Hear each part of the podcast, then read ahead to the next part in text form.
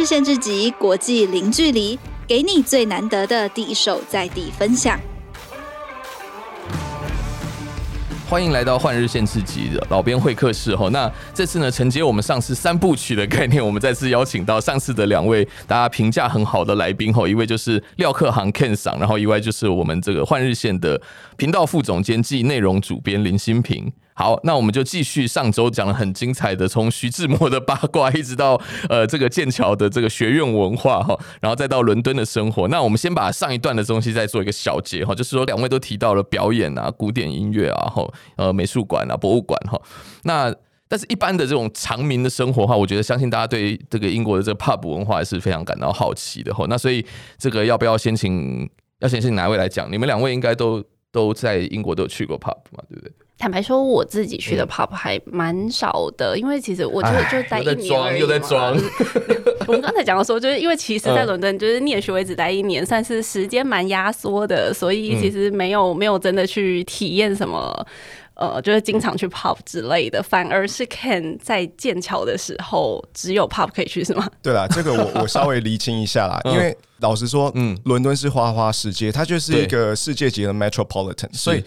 其实它太多事情可以做了，了你光 musical 你就听不完了，没错，狮子王、阿拉丁什么的都可以听。对，那所以 pop 不当然不是唯一的选择，因为在那边其实时间也有限嘛，或者通常硕士学生就是一年这样子。对，所以其实除了念书以外的时间，真的 pop 文化对英国人来讲是很重要，是一个非常重要的社交场合啦。嗯、那甚至是白天，我们其实也会跟同学或是跟教授也会一起到 pub 去讨论。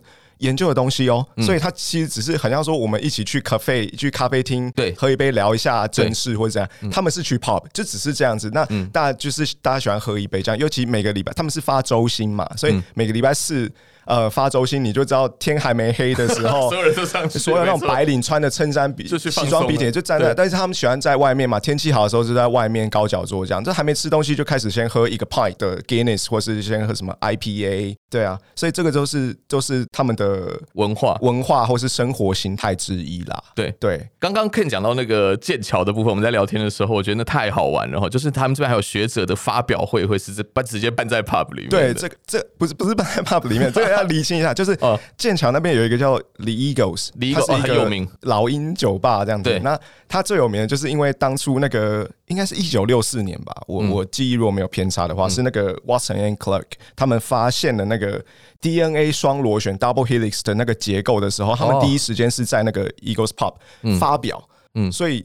最后，他们的那个座位的靠墙的地方就有镶一个一块铁牌，然后上面就刻了那个字，就说哦，他们当初什么什么什么，这边。第一时间，所以他的那个发表不是正式的发表了，他简单来说只是说先在这边告诉，但是那是第一时间公诸于世哦，所以这在人类历史上有一个相当大的意义。那之后当然就是所有的观光客，或是甚至是我们这边的学生刚去的时候也会去那边朝圣这样，那他们就会发发明，就是会合作的酒商就自己发自己的 Eagles Ale 这样子，就是他们的。淡艾尔啊，或是一些艾尔，就是一些啤酒可以喝这样子。哦，真的啊？对。那讲座的话是分开啦，因为剑桥不外乎它是一个学术大学城嘛，那一定有很多的学者会来交流嘛，这样子。那我听过几个比较有趣的呃演讲啦，就是我大概讲一下，它呃 Cambridge Union 它是一八一五年就是创设的，它是剑桥辩论社，所以它是目前人类历史上还有在营运的。还没结束的辩论社里面是历史最悠久的。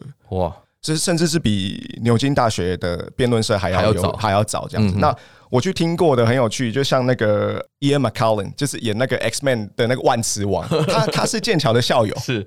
对他就会去去演讲。那我也去听过李开复的，李开复的他也去他也去剑桥演讲，那就开始在 promote 他现在去资助那些新创嘛 AI 的那些故事这样。然后我比较遗憾的是，呃，Stephen Hawking。霍金教授他生前的最后一场公开的演讲，其实就是献给了剑桥辩论社。那大家也知道，Hawking 的的。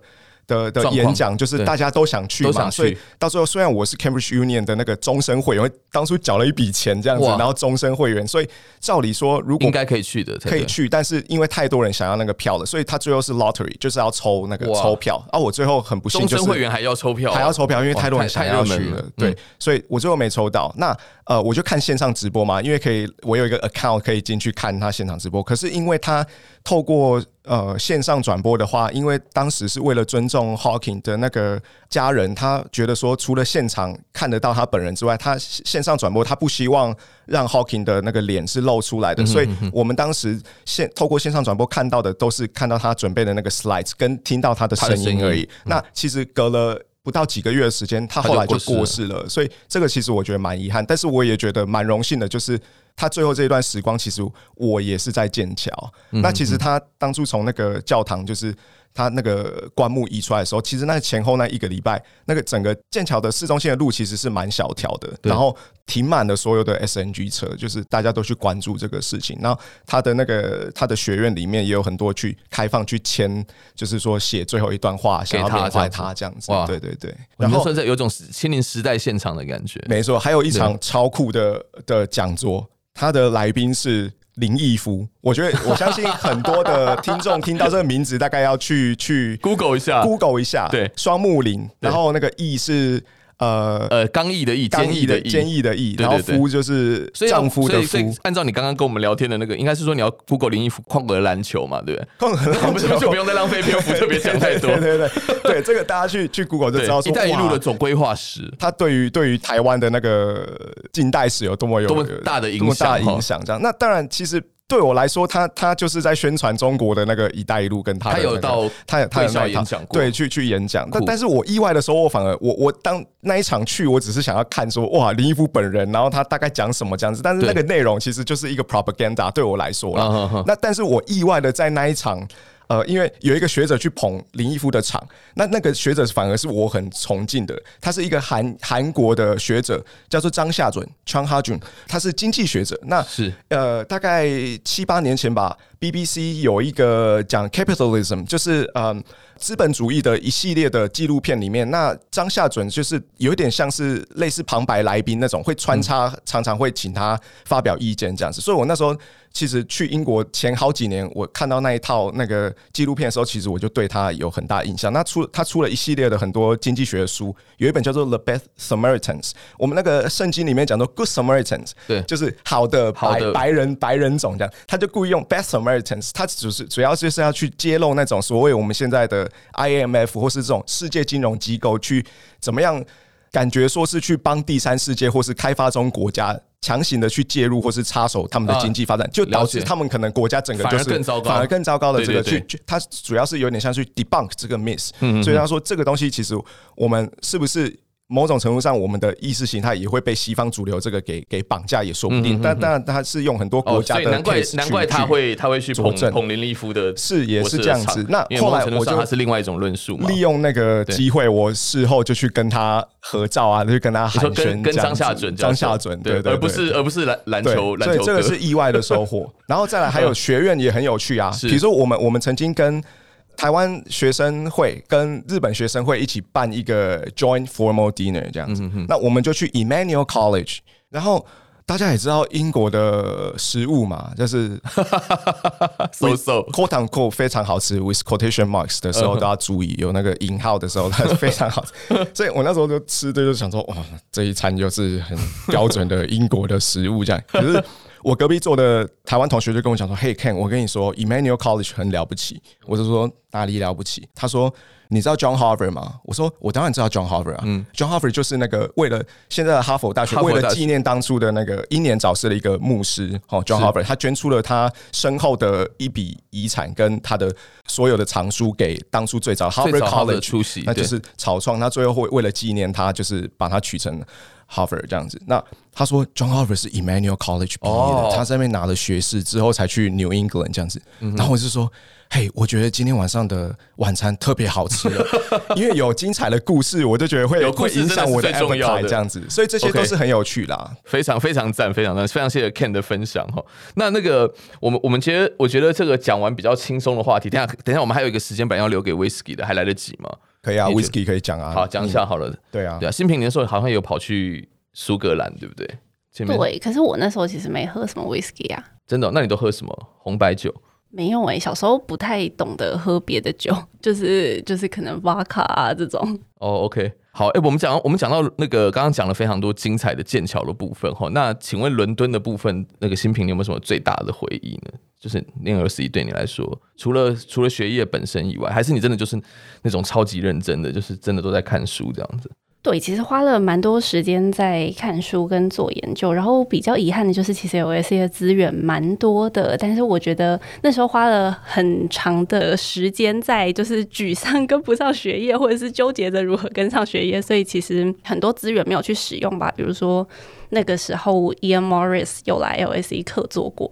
嗯、Ian Morris，台湾读者对他认识应该就是他写了一本很有名的书，叫做《西方凭什么》，就是在讲说为什么是西方主宰世界，不是东方这样子。嗯，对。然后他那个时候就是有来我们的席上，但是那个时候就是我有去上过他的课，但是就是觉得那时候没有在更积极的跟他交流发问，其实还挺可惜的。其实那个新平提到那位学者，我当初要去 LSE 之前选课在看的时候，我非常惊讶。我说他竟然来客座，哎、欸，他那时候还在哦，你的时候他已经不在了，所以我的故事就是说我我去的时候他刚好离开，所以我那时候其实有点遗憾，因为我在那个 International History Department 其实是可以选他的课的，嗯，对。那所以那个新平当时有拿他的课，是不是？他当时也不是开正式的课，就是他有一个就一系列讲座，然后你可以报名去听，但是我没有全部听完，就我可能只去了前面一两次而已。现在回想起来，就是觉得哎，错过了大师。所以他跟那个 Angelina Jolie 其实不太一样，因为我知道他后来在 LSE 有有客座过一年还两年吧，然后他开的课好像是有算学分的。哦，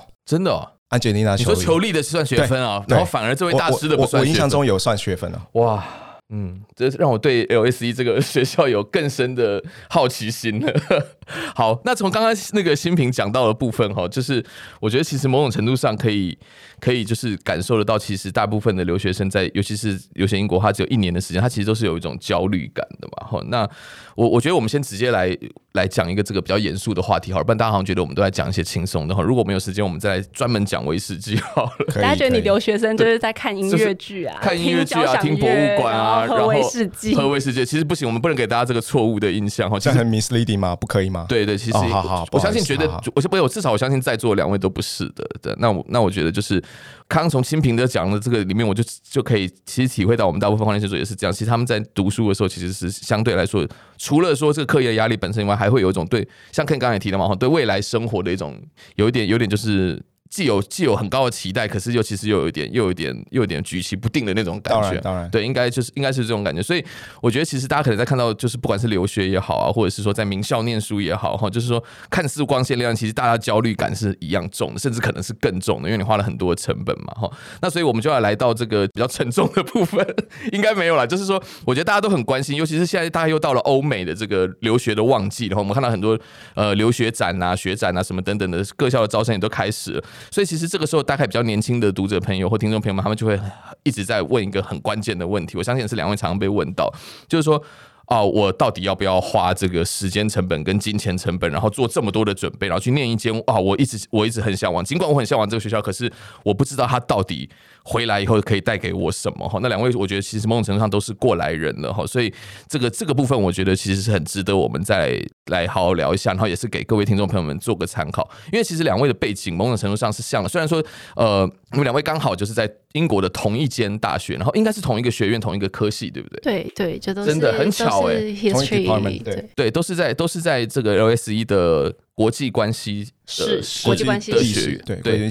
然后，可是你们俩刚好也是走上了截然不同的道路哈。那当然就是 Ken 就是直接的直攻这个剑桥的博士，那新平就很不幸的沦落到换人。哎，等下这要纠正一下，什么叫做很不幸？大家确实是很不幸，确实是很不幸，是吧？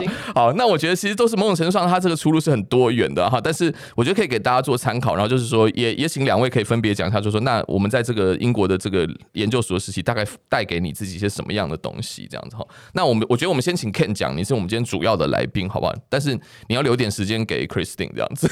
好，没有问题。OK，其实其实这个东西好，我们现在就讲比较稍微严肃一点，但是我觉得这个也蛮蛮务实的，因为这个是最必要的。基本上就是你出去，你必须要顾好的，没错没错，基本的东西这样子。那其实我大概讲过说，在外面绕了一圈，最后回来是要研究台湾的东西嘛。好，那其实。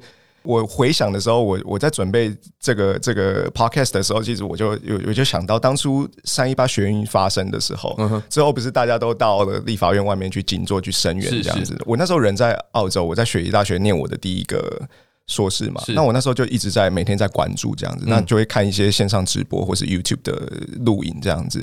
我那时候印象很深刻，就是有一个教授叫做张国成教授，然后他就是当初政大的教授嘛，他现在应该是在台北在台北。医学大学的通识课程的教授。哦，真的对，然后。他当初就是当初不是很多会有轮班的学者或老师会去午夜场会去演讲嘛，就让大家保持那个清醒度，怎么样去声援，顺便上课嘛，哈，这是一个最好的机会教育这样子嘛。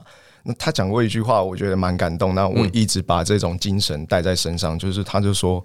知识分子要有社会责任哦，当然当然，对，所以这个东西对我来讲，我那时候就是抱定了这个决心，想要出去研究什么东西。所以呃，你说的这种所谓哦，这句不错，很很很为了自己课业啊什么，其实我觉得这个我会把它当成是一个很基本的东西，就是你必须把它顾好。那其实我讲过 P O E 那个故事嘛，就三去法三去法，所以对我一路以来就是借由这种西方的这种教育，就让我很后来，其实我在念研究所之前，我就已经很清楚的说我的心之所向是什么了。那其实。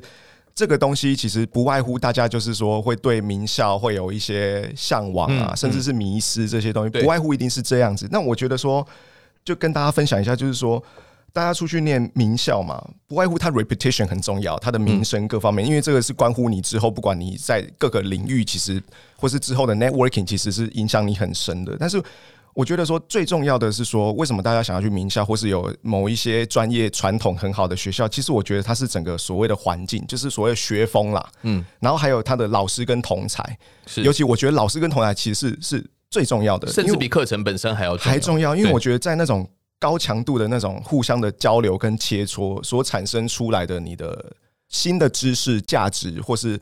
之后的价值观，这个其实都会影响你一生。那之后就是它会成为你血液跟你 DNA 的一部分哦，就是化成你所谓的智慧这样子。那我觉得这个在那一所学校里面的人跟人之间的互动，其实我觉得反而是花了那么长一段时间出去绕了一圈回来，每每回想的时候，我觉得这个是带给我最大的生命的财富这样子。所以当然我会觉得说，不外乎你申请国外的学校嘛，哈。你的那些，比如说学校申请啊，啊，语言留学测验啊，在校成绩、推荐信、personal statement 这些东西，研究计划都非常重要。但是这个其实都是一些技术性的东西。是。那在我看来，技术性的东西，只要你花时间跟心力累积的东西是最真实的，它跑不掉的。我一直确信这种东西，你花多少时间，它就是会产生出。多少的结果这样子，那当然运气有时候也占了一些成分。可是这个我相信是蹲马步，就是你基本功要练好。那这些东西就是你努力可以可以得到的收获这样子。那但是我觉得比较关键的其实是说，你你要非常清楚。像我我个人的话，我个人的故事是说，呃，我我常常跟大家讲说，you must aim high，就是你在设定目标，比如说你设定八十分的时候，我个人的例子是说，我会瞄准八十五或九十，因为我过往的经验告诉我。当你进入到这个现实的状况的时候，一定会打折扣，是一定会。就所以你你不可以说哦，我我我的目标是八十，那我就定八十，我以这八十的力量去努力。基本上八九不离十，出来之后都会变，都会变七十六，往下修。这是我个人经验。当然，有一些人他的能力或是智慧各方面可以驾驭这个东西，所以他说我要九十五，他就一定是很精准的九十五。可是我个人的经验告诉我，或是我在有时候在给别人一些经验分享的时候，我会说，你一开始把它设定高一点，那你就用这个强度去去准备的时候，就算有下修，你还是符合你当初设定的那个目标。那这个其实我觉得说，撇开那些。打基本功的的那些东西，跟累积的东西，其实我觉得心态上就是说，你要很清楚了，到底为什么去这样子？尤其是你出去念研究所了，对，你要很清楚你要的到底是什么。你不要说出去了一圈回来，还是觉得说，不过我们有些朋友是这样，他就说，因为我不知道我自己要什么，所以。而我可以申请得到，那我就先出去找方向，应该有不少这种哈。你不，你不太鼓励这样。其实我我个人一个故事就是说，我当初当完兵之后，我要出去念我第一个硕士。那当然我要必须要跟我家人讨论嘛，因为当时财政部长是我爸嘛，所以要经过他那一关。真的，你家里的财政部长是中华民国财政部长，会有误会，吓 吓我一跳。我刚说因为你爸在当财政部长，廖爸爸，对，没有财政部长廖爸爸。我们好像没有呃，对，好，我我就跟他说，嗯，那我我出去念的，我就想要关心这国际关系。爸会不会叫你提什么 proposal 给他？proposal 吗？八千字 proposal，真的、哦？他不是想一大啦，不是啦，没有了。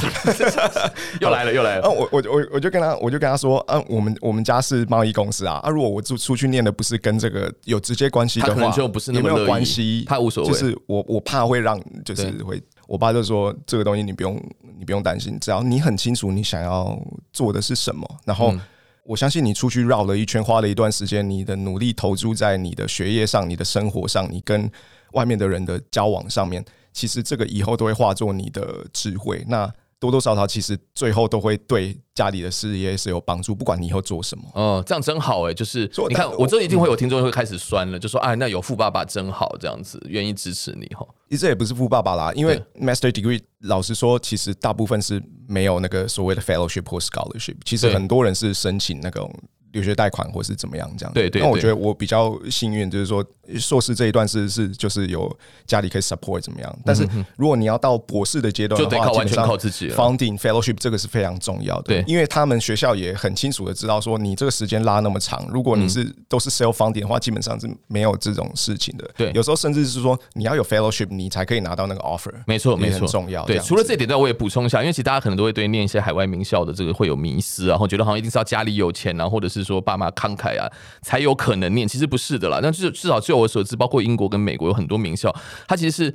你只要有到了他的那个资格哈，然后他觉得真的是觉得非要录取你不可的话，其实很多是你只要提供证明，就是说你的家庭收入不到多少美金以上。其实那个那个，比如说以哈佛来说嘛，哈，它其实就是这样。然后只要不到多少，它当然是全额补助你，包就是 undergraduate 跟那个 graduate 其实都有一些这样的课程。当然通常是 undergraduate 比较多啦，在大学部的状况会比较多一点。没有错，没有错。对，对啊、所以其实其实其实就是说啊，那等下说到这个，那就像新平，新平，我记得你其实就是属于另外一种，对不对？属于没有钱的那一种，才怪。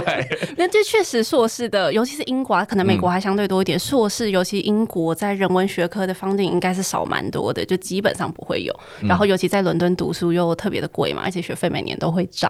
所以我当时是申请了台北市的留学贷款。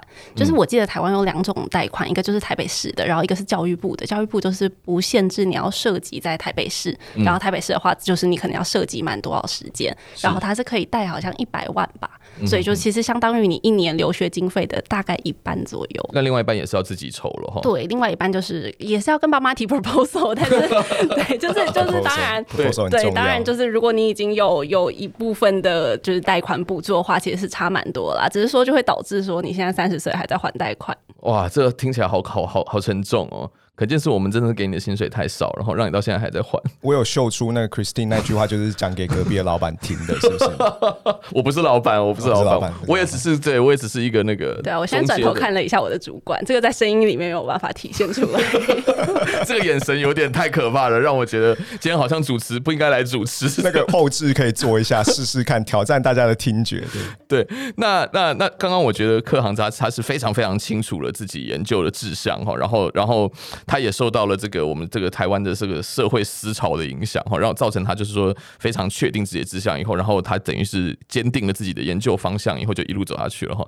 那 Christine 的的状况其实就我我个人觉得可能更一般贴近现在多数的大众，对不对？因为多数人真的不像你非常清楚自己要什么，而且非常努力的往那个方向去做。对，那我们一般人可能就没有你这样子。那我也很幸运啦，我我真的是很感谢啦，就是我我我家可以就是这样刚好可以 support，对，真的至少关键的那一段嘛，因为后面其实你就我所知，你在博士以后的这个，你开始念博士以后，其实都是靠自己的能力去争取到那些应有的 fellowship 那些。对对对对，所以其实，但是中间还是有一个关键的那一段。对啊，其实这个我大概花三十秒插一下，嗯，没问题，没问题。因为这留学嘛，我就想想到去年底的那个留学场，其实我我跟 Christine 的那个专场，其实我发现有一些观众在提问的时候，其实我们大概问了一下，就是说你们出国想要念的是什么嘛？哈，那不外乎。研究所、硕士、博士、学士，其实我发现还有人是留言说是高中嘛，这样子。那我大概提了一下一个重点，其实我上一集没有讲到的，其实我觉得很重要，就是说父母的陪伴其实很重要。嗯，我说我除了很很感谢我我父母，就是在经济上的资源之外，其实我我那时候三年去温哥华念高中，其实我妈是在那边陪我照顾我生活的起居。那我爸就是。当空中飞人嘛，因为他必须在台湾赚钱，还要去日本出差这些这样子。那我觉得这个很重要，就是因为我觉得很多，其实我身边一些朋友，就是比如说去 homestay 啊，对，寄宿家庭啊，或者甚至有那种留学代办，他是承租了一整栋的那种大楼让你住，然后就是他就是送你上下学，甚至帮你补习什么这样子。可是其实有时候你会看到这个出去就好像就是说修行在个人了，就是因为爸妈就是隔了那么远，对，管完全管不到，基本上管不到。那那个那些那些呃监护人或是什么，或是 homestay home 爸 home 妈，其实有一些也不太管的。那其实有时候我觉得在那种十六到十八岁这种青年青少年时期那种。人格养成、价值观养成是黄金期。我觉得，如果爸爸妈妈就算不能两个，其中有一个，那你不管有多长的时间可以去陪，有可能也是当空中飞人来来回。我我觉得不管多长，我觉得只要能够有一段时间陪伴，我觉得都非常重要，都非常重要。所以这个是我想要就是分享的那个经验，这样子。确实，因为因为也会有些家长朋友们收听我们的节目哈，就我觉得我觉得在这一块的话，其实就是说。有时候，有时候孩子要他，可能其实反而是更是家长的关心，对不对？是啊，没有错，某种程度上，但是，但是这个，这个当然很难了，因为大每个家庭的现实环境状况都不一样哈，也很难一概而论。但是，真的就是说，因为，因为其实留学这段时间，它真的是固定人格养成。我觉得没有，不管在台湾或者在国外，没有哪一个是比较好的，不一定。因为其实到最后都是个人。然后，其中一个 fact，一个很大因素是说，将来这个时候有没有适时的引导跟协助嘛？对，我觉得家人陪伴也非常，非常。因为我们也看过很多，就是在在海外很小，就所谓的小留学生群体嘛，哈，就是我周边有些朋友这样，也有些人就。就是非常非常的 decent，就是呃，应该怎么讲？就是非常的呃，怎么样？就像你这样，非常的上进、认真这样子。他扮演好他的角色，对。但是有些你大家也可能在一些八卦媒体上看到，就是也有些那种就是恶行恶状的那种、那种所谓的富二代的那种、那种调调那样子的。其实都各种人都有，但我觉得就是端看你自己要选择什么路。那我们回到回到这个英国的留学的问题哈，就是说。因为英国它真的特别短，对不对？时间，然后因为它学制的关系，其实就三个学期嘛，对不对？然后，所以这个这个时间的时候，到底这是就是对新平你来说的话，你当初为什么决定要去念这个，就是去 LSE 念这个国际关系史？然后那个时候你有没有想过，就是将来要怎么做的出路？对，我觉得这是我跟 Ken 差最多的地方，就是 Ken 其实算是想的很清楚嘛，然后你就是慢慢的往你这个研究的路上迈进，然后你也很顺利的读到了博士。但是我当时，呃，我一开始会去 LSE 念历史，其实也是因为想要走研究这条路，就一一样是想要读博士，只是说念的那一年给了我自己蛮大的冲击，就是包括其实当时选题也没有，我觉得在硕士的时候，可能你在选题上面没有想的。那么清楚，就是到了博士的时候，你会有一个很精准的题目。可是，在硕士的时候，有时候可能会随着你修的课有一些落差。然后，所以当时就是，其实我修的课跟我最后做的论文，其实方向是有一点差异的。然后，包括跟后来，如果一定要继续申请博士的话，你其实需要有一个更清楚的题目、更清楚的问题意识。然后，我觉得那个东西不一定是你一修完硕士的时候马上就有的。对，所以那个时候我也会有一点怀疑说，哎，我真的要这样衔接去念博士吗？我现在这个就是。是真的可以直接接上去吗？所以后来几经思考之后，就觉得说我还是蛮想看看外面业界长什么样。就是当然学术是另一种业界啦，但是就是你如果一路读上去的话，可能就是很确定在这一条路上继续走下去。但我就觉得也许还有一些其他的可能性可以再看看。所以就后来硕士念完之后，我先回台湾，然后先工作。第一份工作就来到了换日线。不是吧？你应该好像有先有去某一个基金会，还是那是大学时候的事情？什么基金会？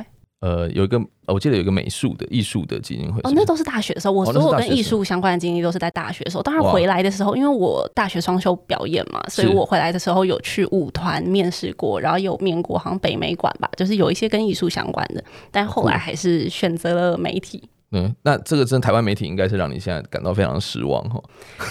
失望是不至于啦，落差是肯定有的。OK，好，这个这個我觉得是很好玩的，因为其实呃，我觉得对绝大多数，除非要走研究路线的话，我觉得我们另外一一个很大的群体就是说，他去英国一个学历以后，他有两种可能，一种就是说，呃。我希望是说，我可以在当地找到工作，因为通常大家会向往，就是说，比如说国际大都会，它的薪资啊，或者是生活啊等等的，可能会可能会更有机会或更有发展的舞台嘛，这是一种。那另外一种就是说，呃，我我我可以先回来台湾，然后我可能会有更好的机会，跟就是说相对来说，就是说，因为因为我们大家在想的是说，我我去英国念这个一一个学期的硕士，或者是去美国的话，那到底可以带来什么嘛，对不对？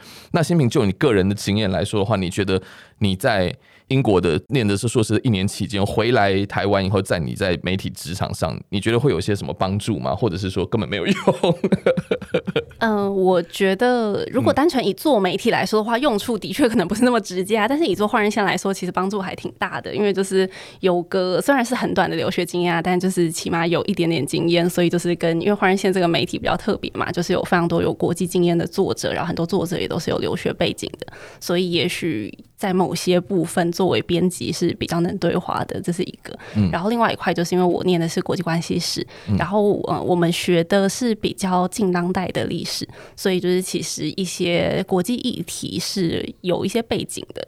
嗯，对，所以我觉得在理解国际议题上面也是有帮助的，但这当然都是 for 换日线 only。就是如果说要做媒体有什么帮助，不一定啊。其实像很多媒体都有在处理国际新闻嘛，对不对？或者是说国际专题的。对，对，但就是如果你要你要专门做国际专题的话，那肯定是有帮助的。只是说，如果你跟国际没有那么直接相关的话，也许我念的这个科系就不是那么直接。尤其是历史，就是很多人会误以为 HIR 是 IR，就是大家会以为国际关系史就是国际关系，但其实不一样。它在 UAC 是完全两个不同的科系，然后完全两个不同。Department 下面的，OK，对，所以，所以我其实我觉得这样，这也是很多人的问题，然后我就替大家问出来，就是说，大家会觉得说啊，花了这么多成本，然后念一个所谓的文科哈，那比如说有些人他就可能就是念电机工程，然后现在以现在主台湾的这个传念主流来说的话，非常清楚，他一的就是在本土念，就进进这个护国神山，要不然就是在戏谷工作的话，那其实他有个非常非常现实的跟跟非常实际的哈，没有说谁好或不好，但是就是一个非常清楚的，就是说啊，我毕业以后大概就可以干干什么了，那这样。八九不离十，对就业路径。那相对来说的话，这个这也是常常就是念文科的人会被会被大家 challenge，就是说啊，那你念这个可以干嘛？然后可以怎么用？哈，那这个在跟父母提 proposal 的时候，常常会遇到挑战。这两位都已经走过这段路了哈，你们对我们比较年轻的听众朋友们会有什么建议？就是说，那这一段就是念这个东西，除了是自己心之所向的话，我要怎么样减少就是说父母啊或亲友这些过于关心的人的关心？这样子要怎么样告诉他们会比较好？可以把台积电开始在 hire PhD in political science 的，就是政治学博士。我开玩笑啦，但是我的意思是说，其实这个东西他们也意识到了啊。嗯，政治学的专业可以帮助一个企业，绝对可以的。以后他的 vision，他的做决策，这个是相当重要。因为你现在你的布局已经是要全球化，你不可能就是说在这个海岛上嘛。哈，那其实这个东西我一路以来观察，其实我刚刚 Christine 讲的那个东西，我觉得其实用我的。在剑桥指导教授的故事来呼应一下好了啦，因为其实这个东西其实是一体两面的，就是说他当初大学毕业了，然后先到日本去去教了英文，那前前后后在那边生活加求学，念了他的硕士七年的时间这样子，他从对日文是零到现在只是。他的太太也是日本人，然后还是可以流利的用用日文来那个。对，我打岔一下，因为这个老师在我们上期节目不是说很多人非常对他非常好奇哈，你要不要花一点时间跟他介绍一下？我们来帮老师打一下书。真的吗？帮老师打一下书啊！我这个书我看懂，非常精彩，非常精彩。除了那个，我们真的有听众超认真，就是上了那个换日线的 Facebook 去去留言去问说。我提到的那一本书到底是什么资讯？那想一大就是贴了更仔细的资讯这样子。然后我有朋友甚至说，一听完就去订了那一本书的繁体中文版。真的是你朋友？对对，那 真的是我朋友。对啊，这时候就是考验交情的时候。没有，所以。呃，就是我老师是 Barack Kushner，那他有一个中文名字叫顾若鹏，顾是那个顾维钧的顾，照照顾的顾啦。我现在讲顾维钧，大家可能也不知道，照顾的顾，然后若是那个 若有似无的若，鹏就是那个朋友的鹏，这个鸟鸟字旁，鹏鸟的鹏，鹏鸟的鹏，鹏鸟的鹏，顾若鹏就是一个很 typical 的。外国人会取的那种中文的名字嘛？哈，对对啊。然后他写的那本书叫做呃，Man to Devils，对，中文叫从鬼到人，从人到鬼，从到鬼。对，所以大家有兴趣可以去去 Google Search 这一本书这样子。那他当初念完学士之后，我我印象中是他有先到，因为他是美国人嘛，嗯，他到国务院去工作。哇，就美国国务院，嗯，那他有实务经验，他有实务经验，因为他一开始其实像心屏。也其实蛮像的，就是说会会想说，哎，我对研究是有热忱，但是不太确定，但是我又不太确定。那我也很好奇，说业界会是什么样子？嗯，所以他就那就直接去吧，就 go for it。你想怎么想怎么样做的时候，反正还年轻，就是有的是时间啊，就是去尝试。你不尝试不会知道嘛，哈。那他去国务院工作了一年之后。他就意识到说，这个不是他的心之所向了，因为已经亲身体验过了嘛。所以他说，他反而他后来离开了工作，回到学术界继续去深造的时候，他反而更坚定。所以他去 Princeton 的时候，他花了五年还是六年就拿完。那个以美国的人文社科来讲，其实速度算是蛮快。他自己也说，他的速度其实是算是蛮一气呵成的，因为他其实他见识过了不同的尝试之后，其实他可以心里更笃定了。所以像 Christine 这个东西，其实。太多的类似的例子了啦，哈！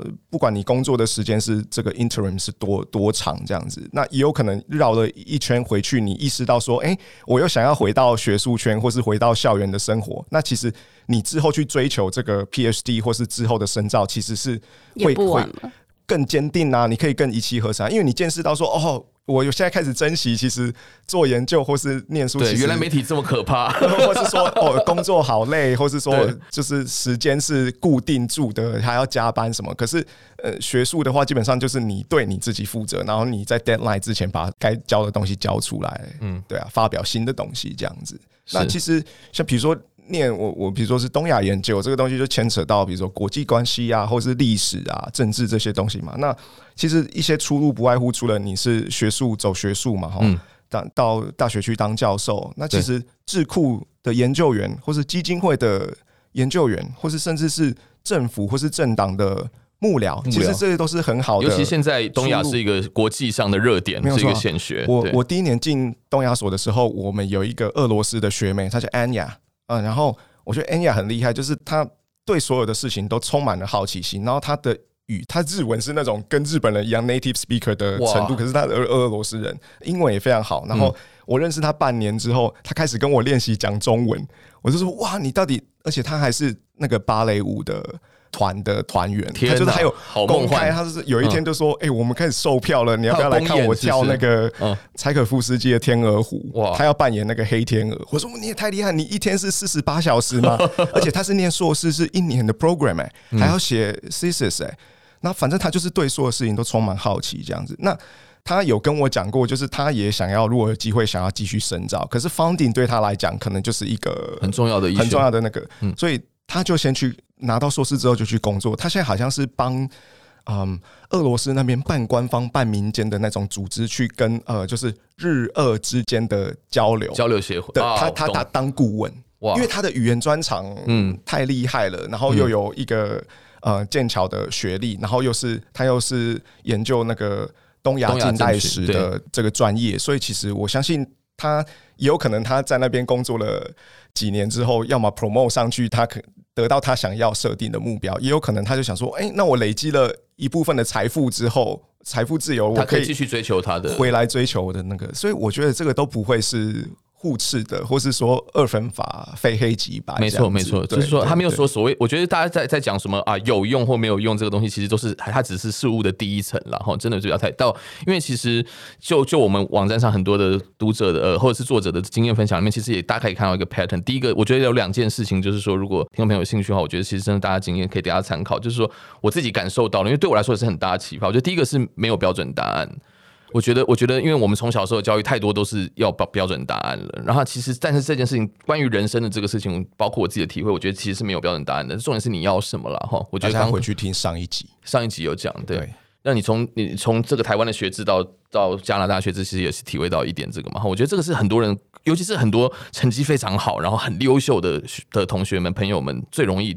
最容易出现的问题就是他，他觉得到他好像都可以选，可他不知道哪一个最好。其实没有最好。然后第二个，我是我觉得真的就是每一步都算数啊。就是中间的累积的过程，因为他 either 就是说你可能工作不太愉快，他可他帮助你更坚定下一步的志向；要不然就是说在这东西的累积，其实在你想象不到的地方绕出来。我听了很多朋友上这个节目的这个生涯故事，其实到最后真的有这样蛮深的感觉的。所以最后我我觉得还是就是退一万步想，嗯、你必须很诚实的面对自己，对，你必须很诚实的问自己你要的到底是什么？对，你有多想要？嗯，你有想要到没有他受不了，你会朝思暮想的话。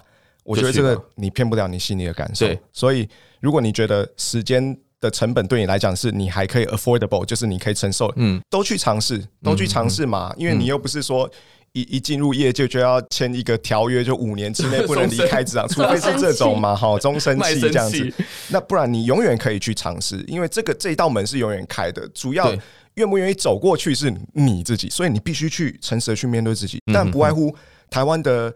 产业结构跟长久以来社会的这种氛围，就是会觉得说理工科当道。那事实也证明说，那种以平均年薪来说也比较好待遇。虽然工时其实也是蛮长的，你说工程师什么，其实他们也是等于是卖肝在在替公司在卖命嘛。所以其实。这个取舍，你就必须回归到你自己的，你要的东西是什么？嗯、那这个是不是你真的很喜欢？也有人可能对那个东西可能并不是百分之百最喜欢，可是他觉得待遇或是他的那个，他可以提早退休，那对他来讲其实也是一个更大的诱因。那 fine，就是你自己要想清楚的话，就 go for it。嗯，那如果你还不是那么清楚，你可以利用你去职场工作那段时间，或是甚至是出国留学的那一段时间，嗯、你可以再去透过这个。经验去体验之后，我相信这个答案会越来越清楚，这样子。但是你必须先过你这一关，就是你必须诚实面对自己。真的，尤其是因为现在其实社群媒体对大家影响很大哈，有时候大家会想要变成人人称羡的什么什么什么的时候，其实有时候可能会忽略自己内心的某一个声音。我自己的感觉是有点这样。对对对对。但是在座两位应该都蛮清楚的嘛，好像新平就非常清楚，一定要加薪。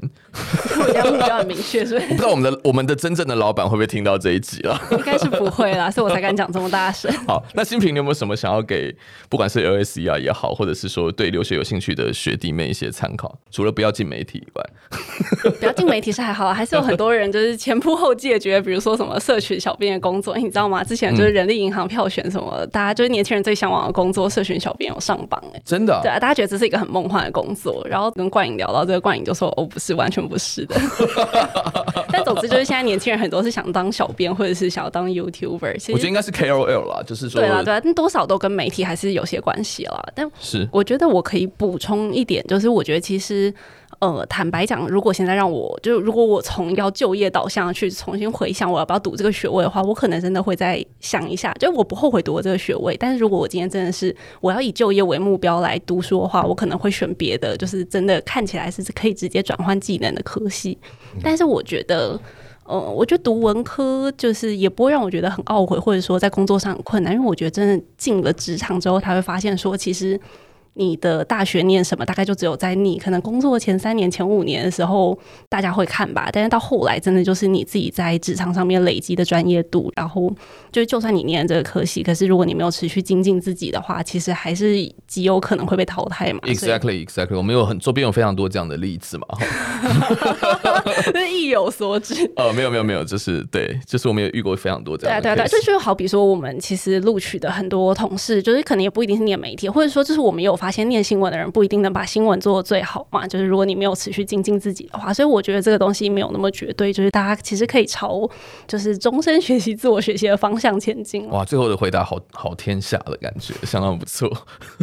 那听完两位哈，就是说截然不同的这个职涯路径，跟但是我觉得他背后的这个这个想法其实是是非常接近的哈。其实就是说不要惧怕尝试，然后不要相信这个标准答案，然后自己去找自己真正真正符合自己需要跟自己心之所向的。我觉得其实是不论你是不是要去呃留学，或者是留在台湾工作，我觉得其实它都是一个呃两位带给大家的这个非常好的启发哈。那今天就是非常谢谢 Ken 哈，跟我们的这个神秘嘉宾。希望谢谢主编在繁忙之中还来上我们节目，那也非常谢谢听众朋友们的收听，那我们下次见，谢谢大家，谢谢，拜拜，谢谢，拜拜。